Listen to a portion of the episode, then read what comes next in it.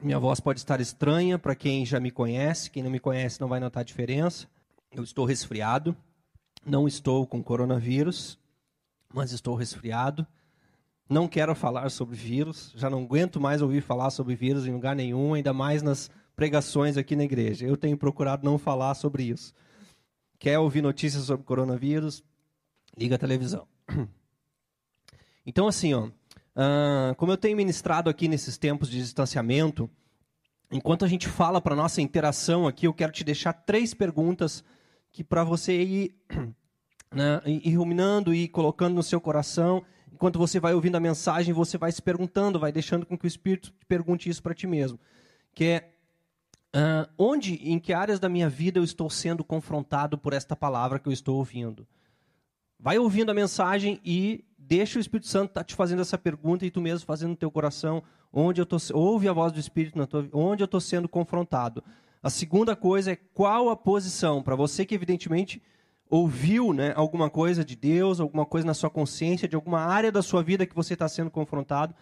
E aí sim, a segunda, o segundo passo é qual a posição então que eu devo tomar porque aquele que ouve a palavra de Deus é necessário que ele não seja apenas ouvinte, mas que ele seja também praticante de toda a palavra. Então também você precisa dar esse segundo passo, então, qual a posição que eu devo tomar? O problema é que a gente ouve palavra, né, é, culto, lives, a gente ouve, ou, muitas vezes somos confrontados, mas não tomamos uma posição e não damos um passo em direção daquilo que nós temos que fazer. Então, essa, esse é o segundo passo, a segunda pergunta, né? Qual a posição que eu devo tomar? E no final desse tempo, então, qual a oração que você vai fazer para Deus, direcionada especificamente em cima daquilo que você está ouvindo, em cima daquilo que tu está sendo ministrado por Deus. Amém? Aleluia. Então tá, não esqueça nunca disso. Coloque no seu coração, não esqueça na sua mente onde eu estou sendo confrontado. Bah, dê um clique, alguma coisa aqui que foi ministrada. Pode ser que aí eu esteja sendo confrontado. Qual o que, que eu devo fazer? Qual oração que eu devo fazer? E vamos embora seguindo assim, dessa forma. Eu quero meditar com vocês um texto bastante conhecido, está lá em Mateus, no capítulo 4, do versículo 1 a 11. Nós ainda não vamos ler, não precisa colocar ainda, Gladys.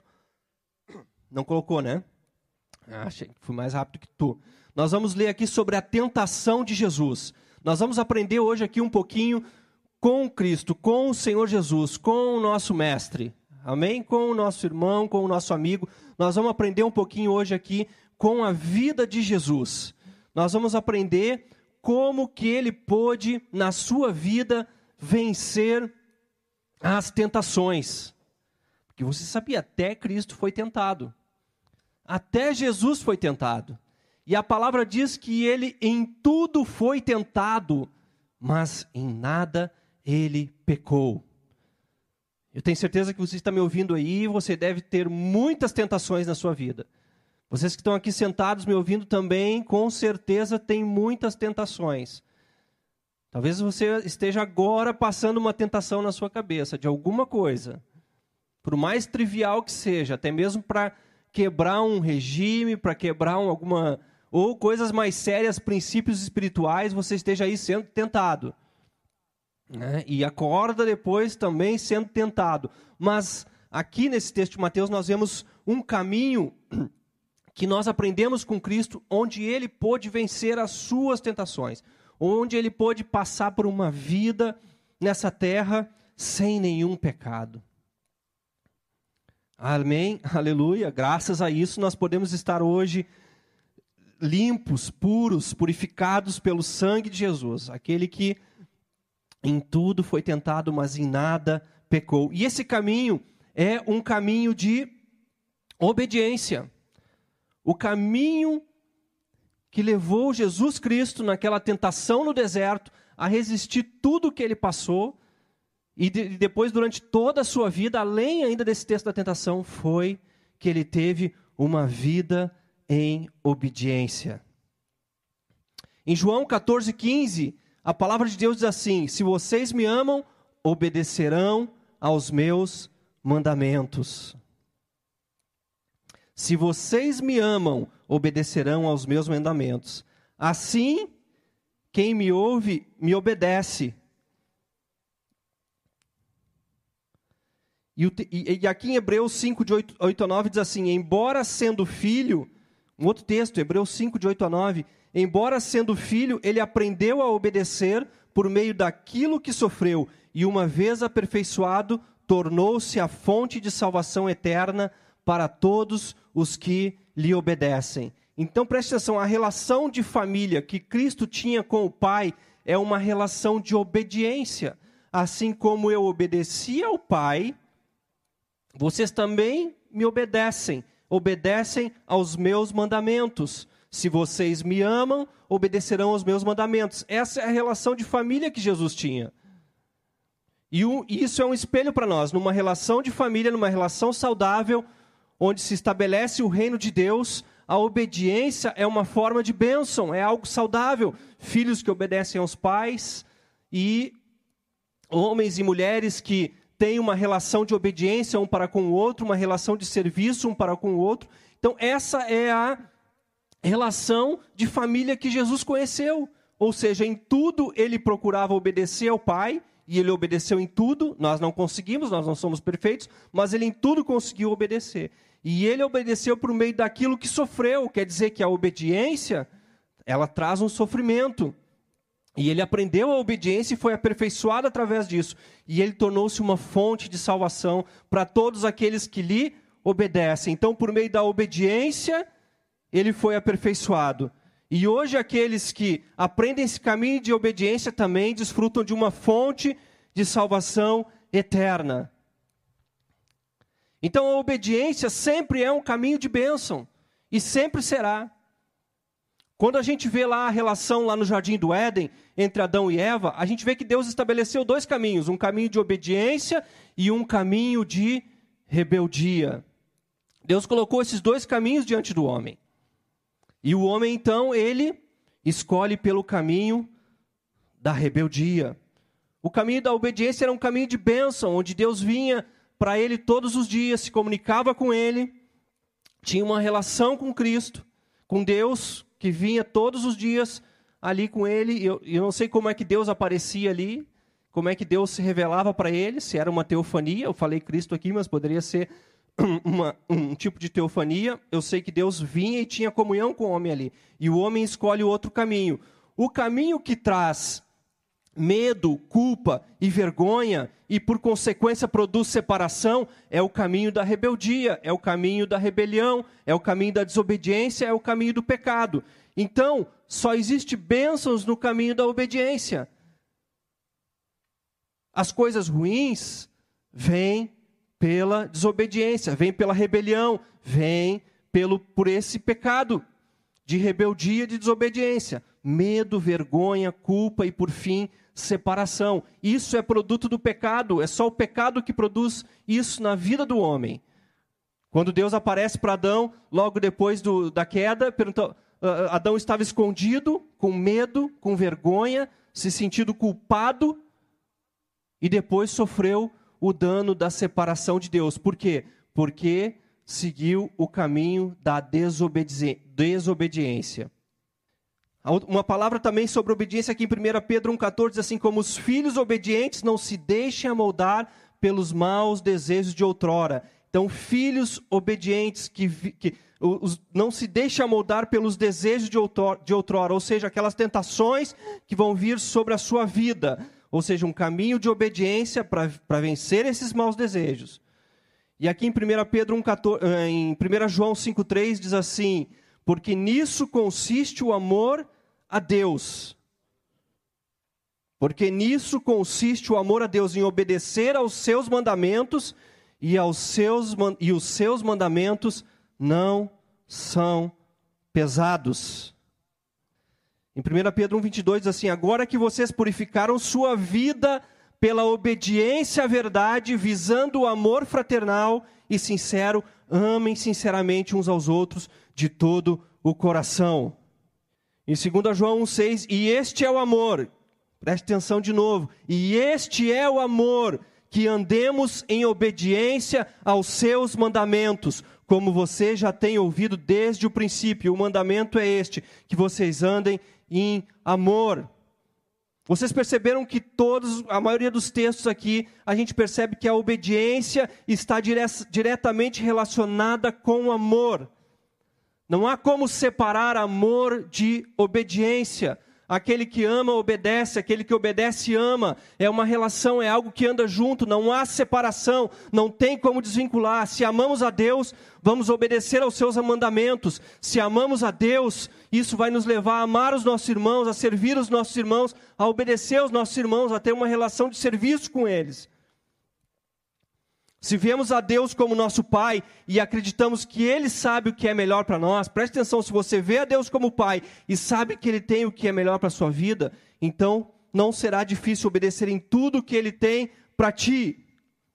A rebelião, que é a desobediência, é a origem dos problemas da humanidade. E preste atenção: ainda que esse caminho de obediência seja um caminho pesaroso, seja um caminho difícil, seja um caminho até mesmo de obrigação, que a gente diz que a obediência através da obrigação é, é, é, é, é o, é, é, é, o, é o mínimo, é o mínimo de um entendimento, é o mínimo de uma consciência, mas ainda assim que você esteja obedecendo a Deus sem entender nada, esteja obedecendo por obrigação, continue a obedecer, continue a fazer até mesmo por obrigação, porque no final disso isso será bênção para a sua vida. Ainda que você não entenda a Deus, ainda que você não entenda os seus pais, ainda que você não entenda ao Senhor, continue a obedecer, porque esse é um caminho de bênção. Abraão não via nada à sua frente. Deus havia se manifestado a Abraão antes de pedir Isaac, Deus havia se manifestado a Abraão de várias formas. Abraão, sai da tua terra, sai da tua parentela, eu vou te fazer próspero, eu vou te dar uma terra, eu vou multiplicar a tua, a tua descendência será incontável que nem, as areia, que nem a areia que está no mar. Até então tudo era bênção para Abraão. Era fácil obedecer naquele momento. Mas daí quando Deus vem, Deus aparece de uma forma completamente nova para Abraão, de uma maneira que como Deus nunca tinha aparecido antes. Deus se manifesta para Abraão e pede o seu filho. Diminuir o meu retorno aqui. Deus se manifesta para Abraão de uma maneira que ele não estava acostumado. Ah, meu irmão, e mesmo assim, naquele caminho para o Monte Moriá, com aquele filho, mesmo sem não entender nada, mesmo fazendo aquilo às escuras, mesmo não, não, não entendendo nada, mesmo fazendo na obrigação, mesmo assim, Deus, eu não entendo, estou fazendo isso aqui, mas eu não quero, mas mesmo assim eu vou fazer, eu vou te obedecer. E continuou e foi, porque ele tinha ouvido a voz de Deus lá e ele estava sendo obediente à voz de Deus. E esse homem, pela sua obediência a Deus, de uma forma que talvez nenhum homem além de Cristo conheça, se tornou o pai da fé, por meio da obediência. A obediência está diretamente ligada ao amor. Por isso, desconfie, irmãos, desconfie de qualquer coisa que você ouça de, de, de, de palavra ou de, de, de, qualquer um que vier de mim ou, ou de onde vier, de internet, desconfie. Alguém que pregue sobre a graça de Deus e não fale sobre a justiça de Deus.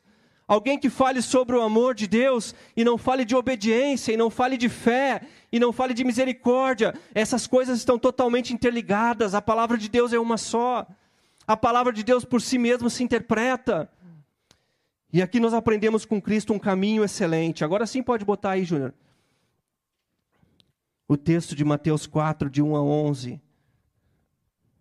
Então foi conduzido Jesus pelo Espírito ao deserto para ser tentado pelo diabo. E tendo jejuado quarenta dias e quarenta noites, depois teve fome. E chegando-se a ele o tentador, que é o diabo, né, disse: Se tu és o filho de Deus, manda que estas pedras se tornem pães. E chegando, uh, e ele, porém, respondeu e disse: Está escrito. Jesus respondeu: Nem só de pão viverá o homem, mas de toda a palavra que sai da boca de Deus.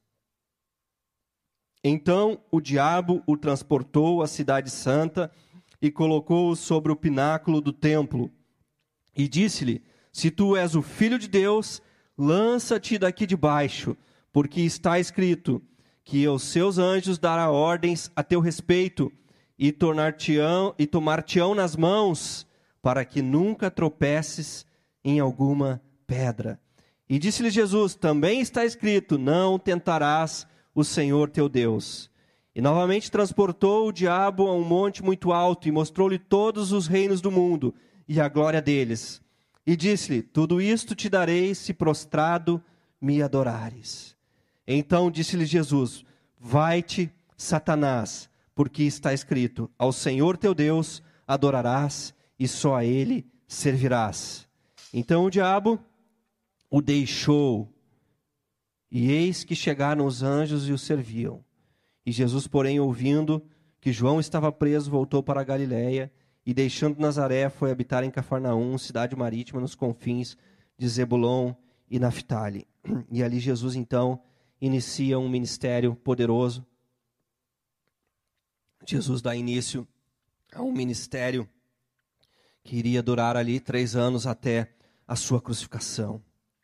Perceba como Jesus vence a tentação através da obediência. E a primeira tentação que nós vemos aqui, primeiro que, que o Espírito Santo é quem leva Jesus ao deserto, né?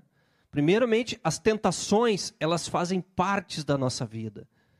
As tentações, elas virão sobre nós. Não há nada que a gente possa fazer para que elas não venham. Você pode evitar.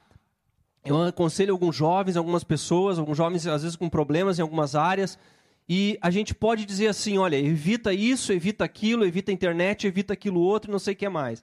Mas as tentações, elas sempre virão. Sempre virão. E muitas vezes é o Espírito Santo que vai te colocar. A, única. É, é um pensamento contraditório muitas vezes, né?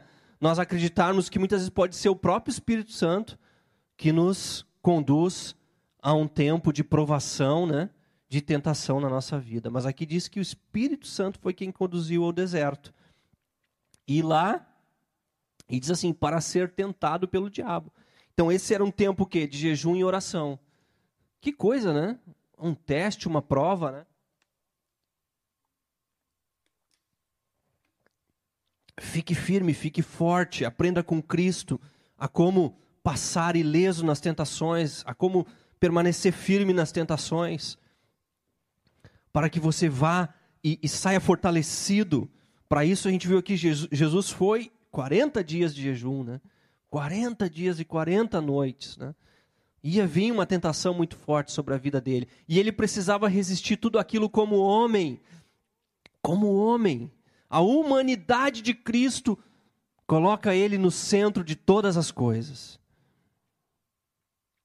Às vezes a gente pode pensar, ah, mas ele, como Deus, não. Ele, ele resistiu a todas as tentações como homem, assim como eu e, e, e tu que está aí na tua casa, Jesus Cristo também, como homem, ele foi levado e ele resistiu e ele venceu e ele triunfou na cruz sobre o inferno, ele triunfou na cruz sobre o diabo, ele venceu a tentação no deserto e ele foi obediente até a morte de cruz. E lá na cruz ele triunfou e despojou todos os principados e todas as potestades. E hoje o Espírito Santo pode nos assistir também nas nossas tentações e nas nossas fraquezas. E muitas vezes você vai ser levado para um trabalho, você vai ser levado para uma faculdade, para um trabalho, para um lugar onde lá você vai ser tentado. E aí você vai olhar para o lado e vai dizer: "Ah, é o diabo". E pode ser o diabo mesmo que esteja por trás, porque aqui foi o diabo que trouxe a tentação.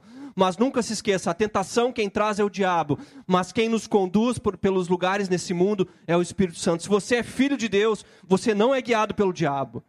Então você entender que você foi levado para um lugar por Deus e que foi o diabo que fez isso, você está equivocado.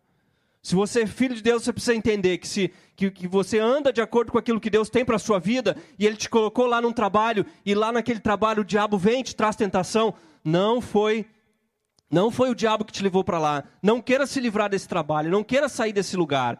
Não queira abandonar aquela faculdade, aquela escola, não queira achar que aquele lugar é mau, que todo mundo é ruim. Não, Deus te colocou ali para você vencer, para você triunfar e sobre Satanás, para você triunfar sobre as tentações e para você ser luz ali onde você está. Porque é Deus quem te leva para os lugares. Você é um filho de Deus, é Deus quem te conduz pelas nações, é Deus quem te conduz por essa cidade, é Deus quem te conduz pelos lugares. E em todos os lugares ali se levantarão tentação mas nós podemos vencer como Cristo venceu. E a primeira tentação aqui é a tentação de confiar em nós mesmos. Jesus estava com fome e Satanás se apresenta e diz assim: Você pode transformar a pedra em pão. ele diz para Jesus, ele reconhecia o que tinha na vida de Jesus, ele diz: Tu podes transformar pedra em pão. Essa é a primeira tentação, meus queridos, que nós temos que vencer. A tentação, presta atenção, no deserto ou nos lugares da vida onde nós estivermos, para nós permanecermos firmes em obediência, a primeira coisa é nós não confiarmos em nós mesmos. Se tu és filho de Deus, manda que estas pedras se tornem pães. Satanás sabia que ele era filho de Deus. Ele, ele chega, se tu és filho de Deus, ele vai ali justamente para querer destruir com, com o nosso Senhor. E ele coloca uma dúvida na cabeça de Jesus, mas não tinha como essa dúvida entrar na cabeça de Jesus. E ele diz: tu, e transforma essa. Quando nós temos problema com a nossa identidade, nós não sabemos que nós somos filhos de Deus. Geralmente é aí que nós somos levados a confiar em nós mesmos. Quando há um problema de identidade na nossa vida, em relação à nossa paternidade, geralmente essa pessoa vai sempre querer confiar em si mesmo. E preste atenção: Jesus tinha todo o poder toda a autoridade para fazer com que aquelas pedras se tornassem pão.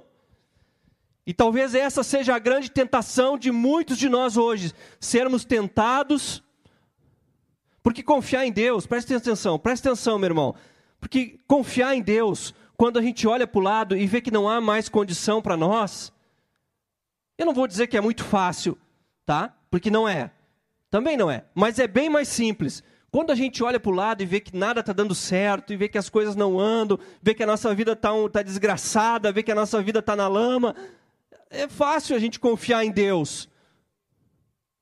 O difícil é quando nós temos condições de fazer alguma coisa por nós mesmos e nós decidirmos confiar em Deus e obedecer a Sua palavra. Porque Jesus diz assim: está escrito, nem só de pão viverá o homem. Ou seja, Jesus está dizendo: eu não confio em mim mesmo, a minha dependência está no Senhor. Porque eu não vivo só disso.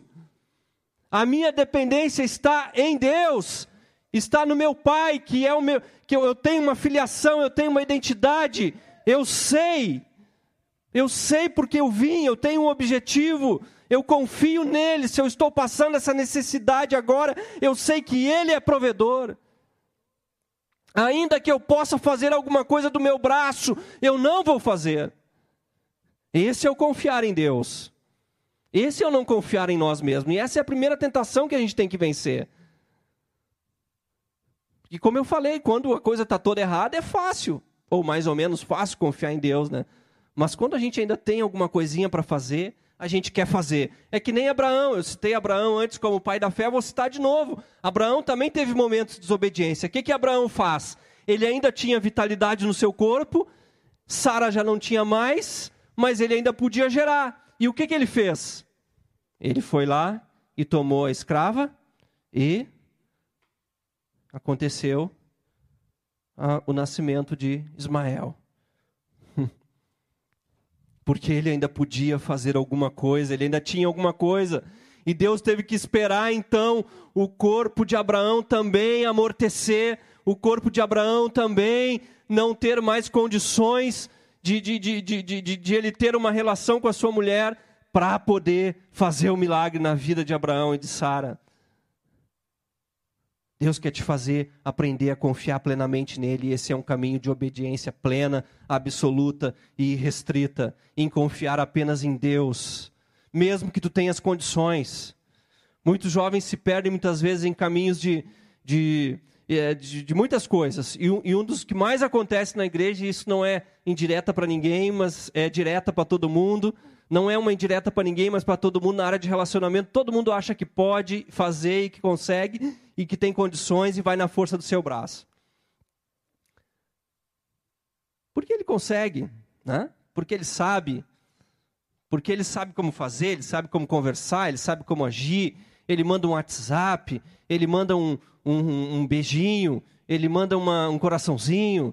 Então ele sabe, ele sabe como fazer. Ele está aqui solteiro com 20, 25, mas no, no fim das contas ele não está ainda confiando totalmente em Deus, porque ele ainda faz coisas na sua força, ele ainda faz coisas do seu jeito, ele ainda faz coisas do, da maneira que ele sabe que né, eu estou garantido aqui, porque eu ainda consigo fazer isso. Cuidado, é tempo de entregar todo o seu caminho ao Senhor e confiar totalmente em Deus.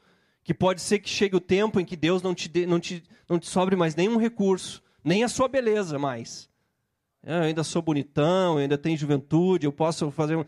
Talvez não te sobe mais nem isso para Deus poder fazer aquilo que Ele tem para fazer na sua vida. Então pare de confiar em você. Pare de confiar na sua força, ainda que você tenha capacidade, ainda que você tenha condições. E olha, não estou dizendo que isso é um problema, ter capacidade, ter condições de fazer as coisas. Não, isso não é um problema. Eu estou dizendo que o problema está em nós confiarmos nessas coisas e não confiarmos totalmente em Deus. E a segunda tentação aqui a segunda tentação aqui é não confiar na palavra de Deus. Então, a primeira tentação é não, é, é, confiar em, é não confiar em Deus e confiar em nós mesmos. E a segunda tentação é não confiar na palavra de Deus. Olha como o diabo é sujo aqui, ó. Então o diabo transportou a cidade santa e colocou sobre o pináculo do templo e disse: Se tu és filho de Deus, lança-te aqui, lança aqui abaixo, porque está escrito: que aos seus anjos também dará ordens a teu respeito, e eles vão te levantar e vão te guardar para que não, não trobesse em alguma pedra. Você percebeu aqui como o diabo é astuto? O que, que ele faz com a gente se você não estiver atento num caminho de obediência à palavra de Deus? Jesus, o que, que diz para rebater a primeira tentação? O que, que Jesus diz? Está escrito. E quando Satanás, então, percebe isso e volta na segunda tentação, ele vem e diz assim: Se tu és filho de Deus, lança-te daqui, porque está escrito. Então ele achou que Jesus era aquele tipo de crente que gosta de usar a palavra para o seu, pro seu, pro seu próprio interesse, né? Já viu aquele tipo de pessoa que gosta de usar a palavra para sua própria, para respaldar os seus, seus comportamentos, para respaldar suas falhas, para respaldar os seus erros? Satanás gosta de usar essas coisas, sabia? Se você é esse tipo de pessoa que gosta de usar a palavra de Deus para respaldar, ah, mas eu fiz, é, mas tu vê a palavra aqui também assim, assado, não sei o quê, não condena, porque aqui, porque lá, para lá. Presta atenção, daqui a um pouco Satanás vai vir para ti de novo, está escrito. E olha que daí ele vem com uma proposta muito boa. Porque a primeira vez foi Jesus que disse está escrito. Só que Jesus não era que nem a gente, né? Não era que nem eu, que nem você, que às vezes usa a palavra assim para dar uma acomodada na sua própria vida. Não. Jesus não fez isso. Então, mas ele tentou. E ele tenta. Ah, tu gosta de palavra? Tu gosta de usar a palavra? Ah, tu é daqueles que é metido? Então tá bom, vou te mostrar que eu também conheço a palavra. É, mano, velho. Eu vou te mostrar que eu também conheço a palavra. E diz assim, ó.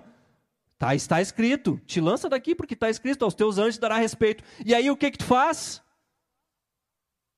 E aí o que que tu faz? Tu te lança. Jesus não, mas tu te lança. Tá, tu te lança, tu vai. E vai de braço aberto ainda. E já aqui com a boquinha pronta. Ó. Desculpa o pessoal da internet aí. Se lança de braço aberto, porque daí o diabo veio, ah, tu gosta da palavra, então tá bom. Então tá aqui, ó, também tá escrito, ó. Vai que eu vou, eu te concederei a tua Vai que serás bem-aventurado. Vinde a mim, e eu te. É, e o Satanás aparece mesmo. É o problema de não confiar completamente na palavra de Deus. Porque quem confia completamente na palavra de Deus, ele confia em toda a palavra de Deus. Ele, ele conhece, ele sabe que a palavra de Deus ela é inerrante. Ele sabe que a palavra de Deus é infalível. Ele sabe que a palavra de Deus é a regra de fé e conduta para toda a sua vida. Ele não deixa de fazer alguma coisa, como por exemplo, ele, ele, ele não adultera, ele não mata, ele não mente por causa das outras pessoas, não. Ele, ele não faz essas coisas porque está escrito na palavra de Deus, que é inerrante e infalível. Esse é o primeiro princípio. Cristo não fez porque ele conhecia a palavra. Ele não fez por causa de ninguém mais, ele conhecia, ele confiava na palavra de Deus. A palavra de Deus, ela é totalmente confiável quando devidamente interpretada.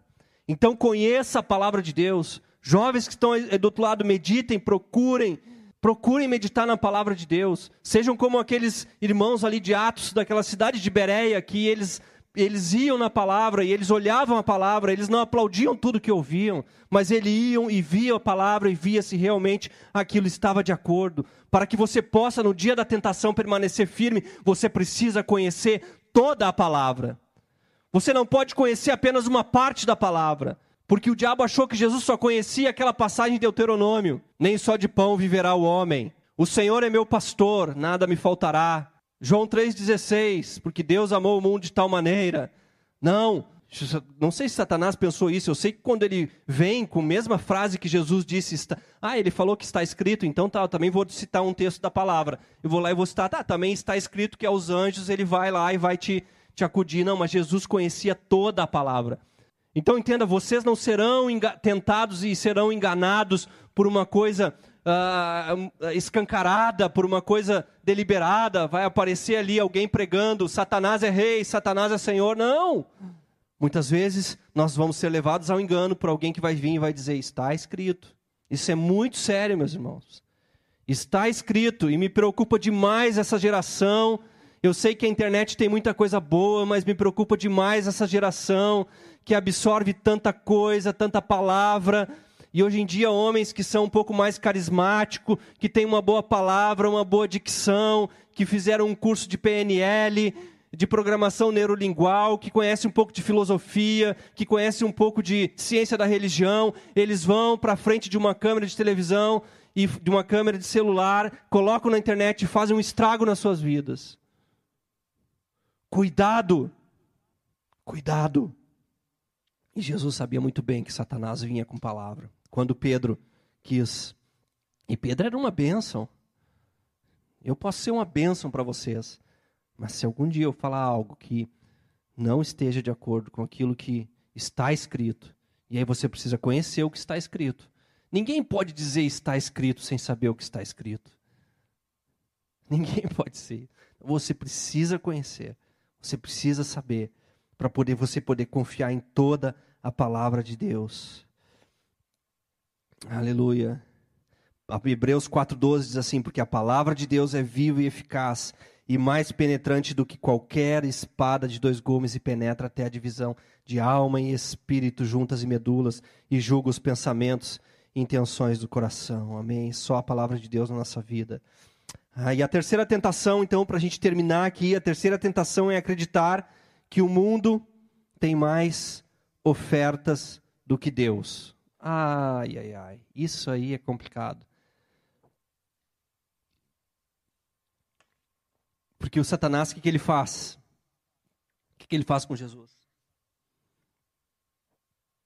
Novamente, o transportou ao monte muito alto e mostrou-lhe todos os reinos do mundo e a glória deles. E disse-lhe: Tudo isto te darei se prostrado me adorares.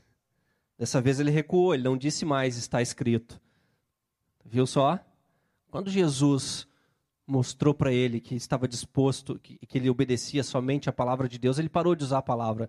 Não vai adiantar eu ficar aqui usando a palavra, porque Satanás conhece a palavra. Então isso não vai adiantar eu ficar usando a palavra, que eu já vi que o homem é que o homem é rabi, que o homem é entendido, que o homem conhece, que o homem é mestre. Não vou ficar aqui usando. E aí ele não usa. O que, que ele faz? Ele usa de, um, de uma outra artimanha ele leva Jesus a um, a um alto de um templo e diz assim: Está vendo todos os reinos desse mundo? Se você prostrado me adorares. E aí o que, que Jesus diz para ele?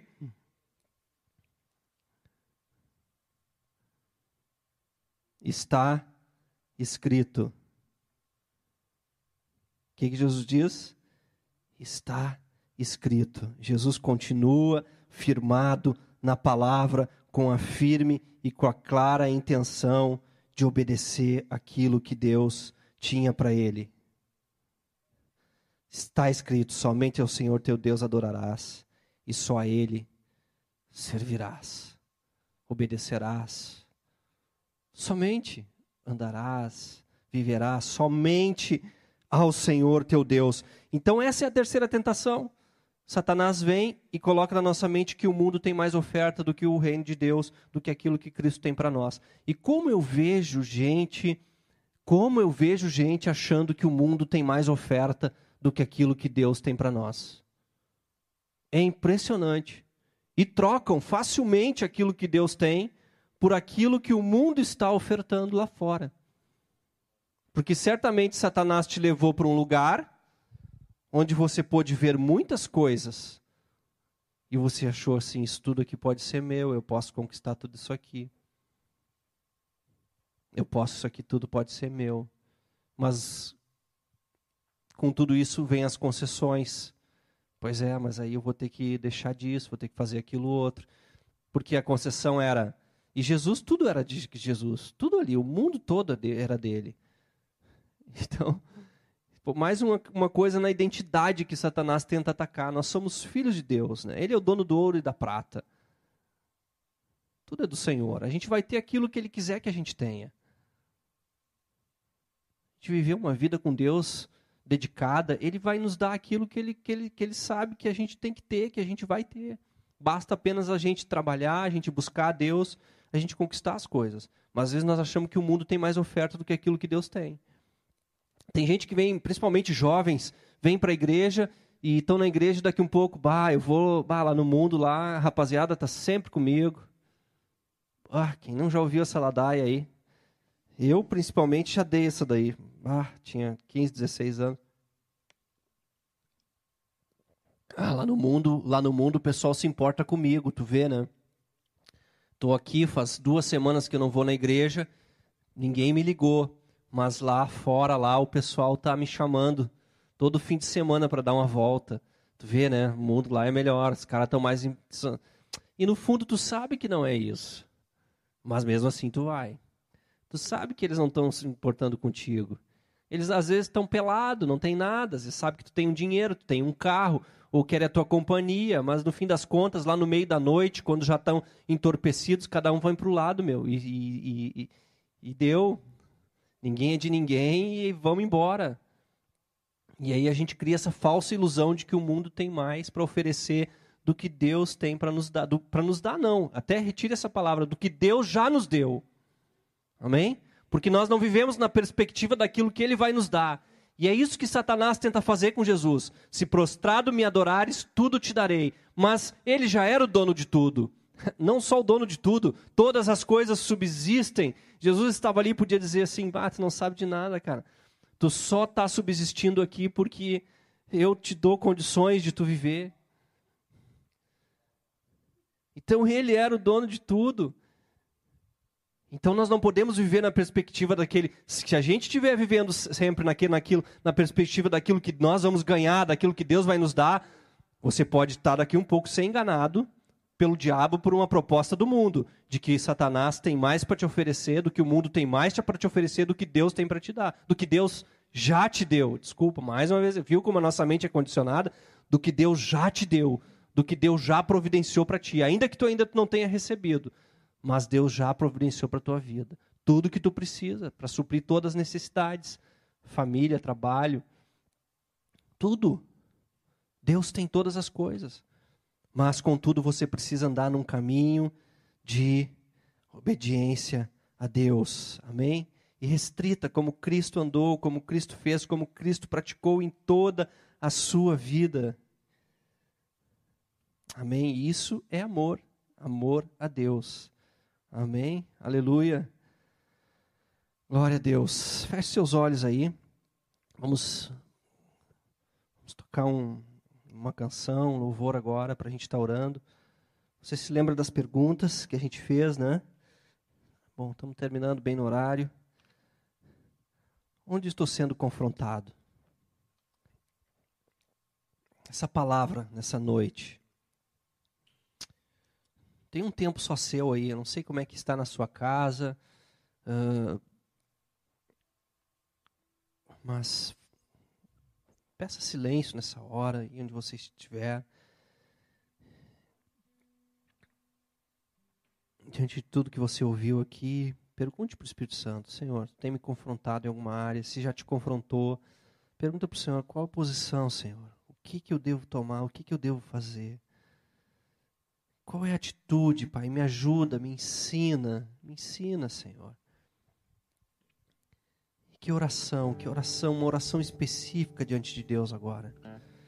uma oração específica diante do Senhor, pedindo, Pai, me ajuda a obedecer, me ajuda a obedecer, me ajuda a caminhar em obediência, Senhor.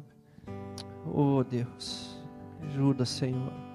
Me ajuda, são tantas as lutas, são tantas as tentações, e às vezes eu não entendo, às vezes eu não consigo, às vezes eu até cedo as tentações, mas eu quero vencer, Senhor.